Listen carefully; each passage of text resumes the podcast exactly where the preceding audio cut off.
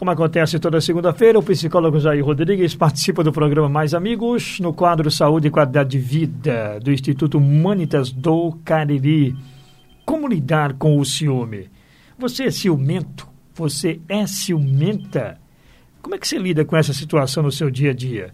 O ciúme só existe entre o casal, né? O casamento, no, no casamento, ou o ciúme ele existe eh, entre os seres humanos? Como é que acontece isso? Bom, vamos saber daqui a pouco com o nosso querido psicólogo Jair Rodrigues, que está conosco aqui. Bom dia, psicólogo professor Jair Rodrigues. Bom dia, meu amigo Gerlândio Ângelo. Bom dia a todos os ouvintes da FM Padre Cícero. Estamos juntos, mais uma segunda-feira. Hoje vamos falar sobre o ciúme, um grande problema muitas vezes nos relacionamentos, dependendo de como ele se manifesta, dependendo do grau do ciúme. Então, vamos refletir juntos sobre esse assunto tão importante. Então, vamos começar sabendo aí do professor Jair Rodrigues, por que as pessoas sentem ciúmes, hein, professor? Quando nós nos vinculamos a algo ou a alguém, Gerlândio, a tendência é de que se desenvolva uma intimidade tal que se tenha naquela pessoa uma certa possessividade. Aquela pessoa, do ponto de vista vincular, afetivo, amoroso, é minha. Tem um pacto de exclusividade. Sempre que eu me vejo, então, ameaçado diante do relacionamento, esta pessoa com outra, ou com sinais de que isso possa acontecer, pode sim se ter manifestações de ciúme. O ciúme está fundamentado, por um lado, numa insegurança do indivíduo que sente o ciúme, como por outro lado também está fundamentado numa série de crenças, de ideias, de percepções, às vezes até distorcidas ou não da realidade, em que o sujeito se vê ameaçado na relação. O ciúme tem uma estrutura entre as pessoas, né? Ela sempre se o ciúme se manifesta a partir de três pessoas ou mais, né? No caso tem o sujeito ativo do ciúme, aquele que sente o ciúme, o sujeito analítico, que é aquele que é objeto do ciúme, e um terceiro, que seria aquela pessoa que representaria uma ameaça, aquele que é o motivo também do ciúme. Existe um ciúme normal e um ciúme patológico. É, será se uh, os nossos ouvintes saberiam diferenciar? Vamos falar sobre isso também, Gelande? Bom, então, vamos lá, professor. Então, diferencia aí o que é um ciúme normal e de um ciúme patológico, doentio. Exato. Todas as pessoas vão vivenciar em algum momento um certo grau de ciúme, que é até normal quando nós entendemos que aquele ou aquilo é nosso. Nos pertence de alguma maneira não que nós sejamos donos absolutos das pessoas, mesmo com quem nós convivemos amorosamente. Nós não somos donos absolutos. Porém, nós entendemos que há um grau de relação que nos faz ter um pacto de exclusividade. E aí, nesse sentido, quando esse ciúme aparece fruto de situações reais, concretas, de ameaça a essa exclusividade, a essa relação, então nós temos como um ciúme normal, mesmo que seja num grau elevado. Você imagine uma pessoa, por exemplo, que pegou conversas do seu esposo, da sua esposa, do seu namorado, namorada, noivo, noivo, conversas subjetivas com uma outra pessoa que vão bem na linha de um vínculo amoroso, real ou potencial. Quer dizer, esta pessoa sentir ciúme é um ciúme normal, porque existem ali, de fato, condições que favorecem esse ciúme. Agora, não é normal uma pessoa sentir um ciúme gigante, em grandes proporções, que a acomete em vários campos da vida, já que é uma reação complexa, diante daquilo que não existe na realidade objetiva. A pessoa usou um perfume e ela pensa: vai se encontrar com outro, com outra. A pessoa não atendeu a ligação, já imagina estar com outra pessoa. Nem sempre aquele que tem um ciúme patológico, que portanto é este ciúme que se manifesta sem evidências, sem respaldo na prática, muitas vezes esta pessoa ela que vivencia o ciúme patológico, sem dúvida alguma, vivenciará um conjunto complexo de reações que faz com que ela confunda realidade com fantasia. E aí onde está? O ciúme patológico também é conhecido como síndrome de Otelo. E nesse sentido, o sujeito fica num estado permanente, praticamente, de insegurança, com várias ideias neuróticas, com várias interpretações infundadas. Mas vale ressaltar que uma pessoa pode inicialmente ter ciúme normal e passar a desenvolver o ciúme patológico, inclusive em função das atitudes daquele com quem está vinculado.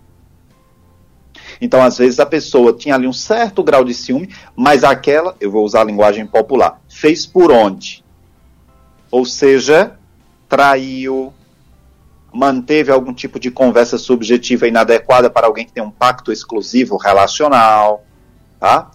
Alguém que na prática terminou traindo essa confiança já em algum momento, ou que mente muito, diz que está num lugar, mas na verdade está em outro, chega além do horário, começou a manifestar comportamentos que antes não manifestava mais, mas assim, é, comportamentos de se arrumar muito e sair muito de casa sem dar satisfação, entende?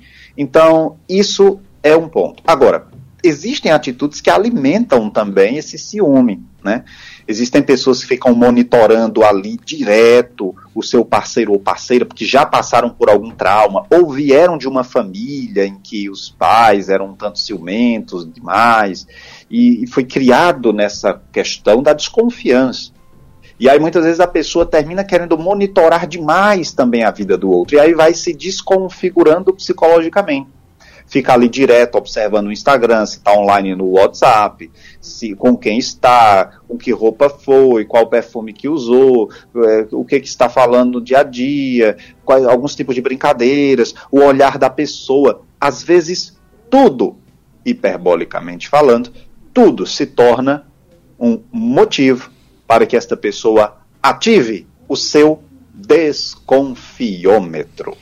Pois é, Jair, nesse contexto que você acaba de nos, de nos relatar, de nos falar, quais seriam então as consequências que o ciúme traz num relacionamento?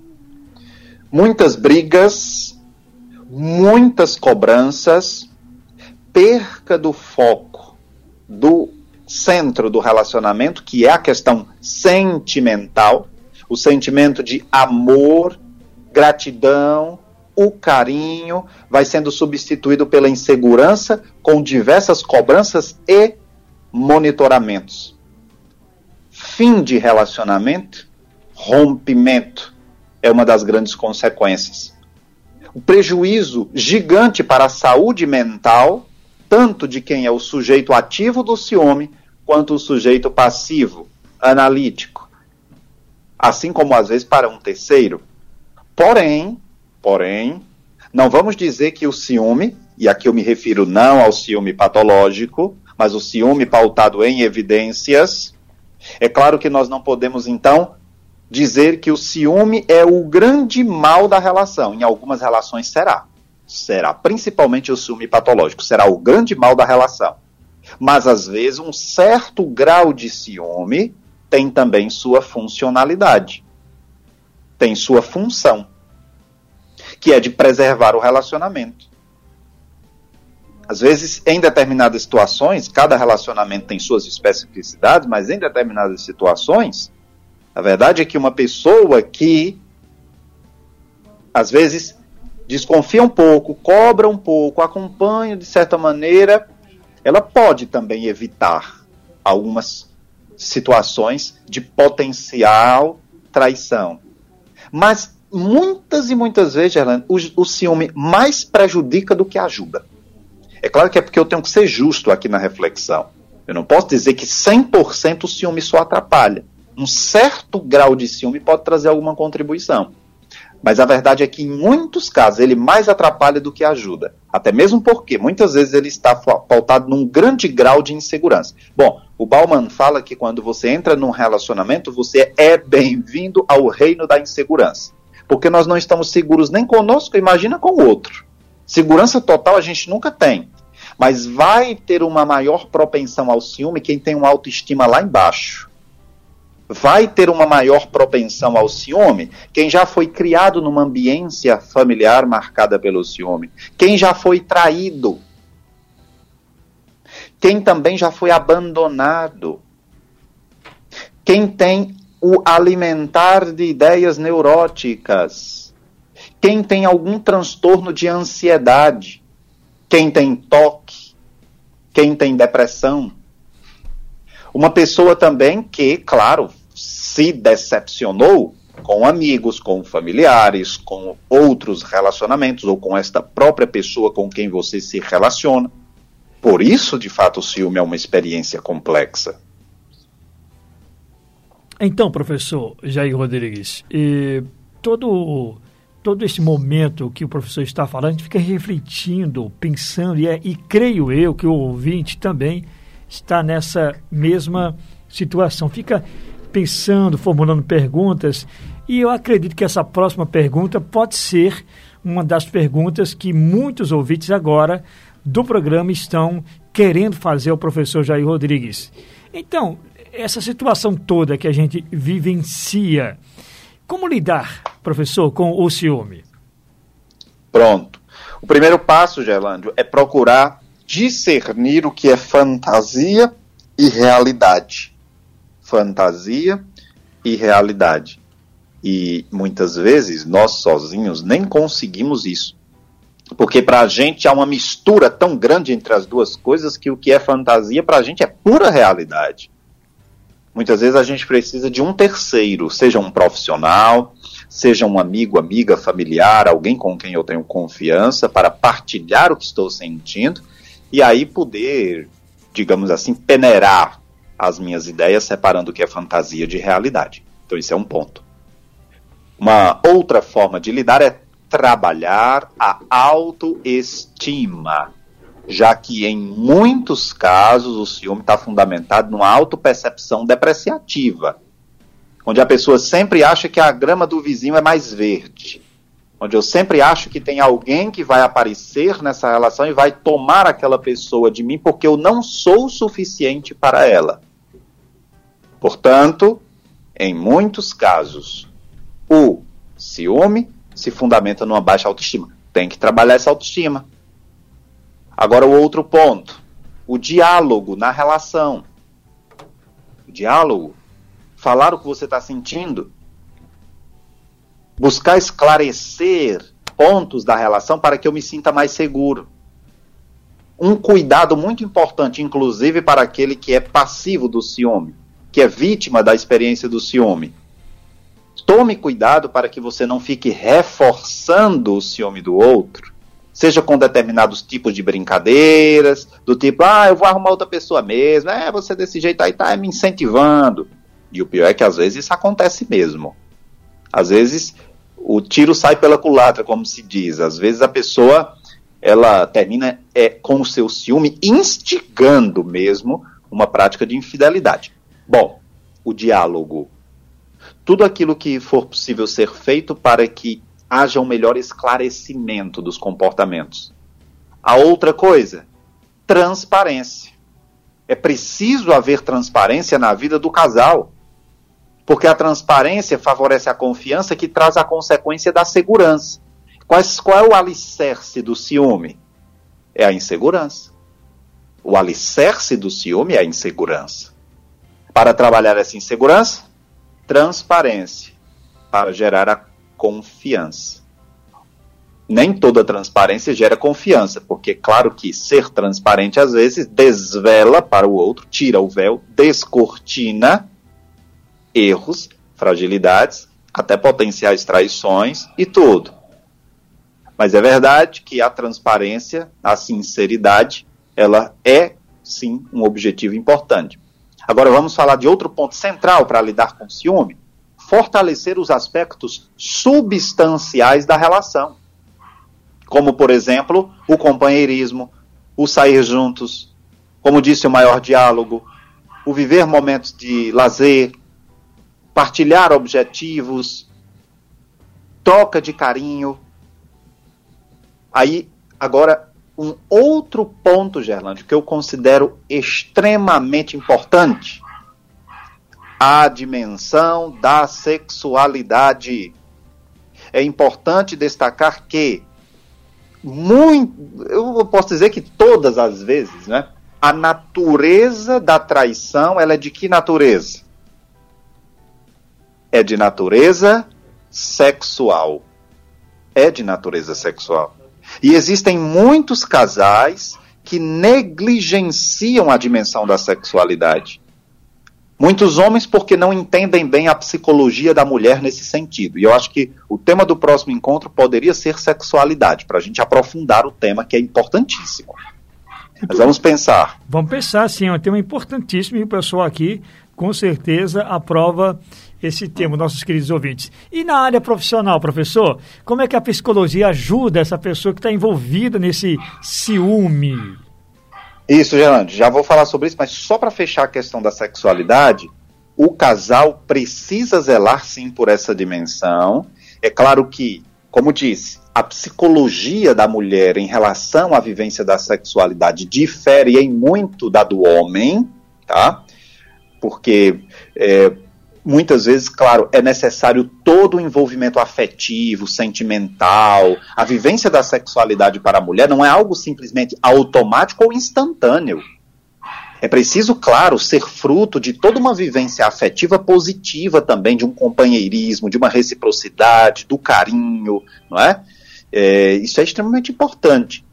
Agora, é preciso cuidar sim dessa dimensão, porque ao final das contas existem pessoas e casais que saem relativizando a dimensão da sexualidade, briga, desconta na sexualidade, portanto, não vivenciando essa dimensão adequadamente. É claro que também é preciso tratar os motivos da briga, lógico, né? Ninguém vai ser frio assim também, mas é fato que é preciso ter um zelo por essa dimensão. E quando a gente fala sexualidade, não estamos falando só de relação sexual Sexualidade vai muito além de relação sexual.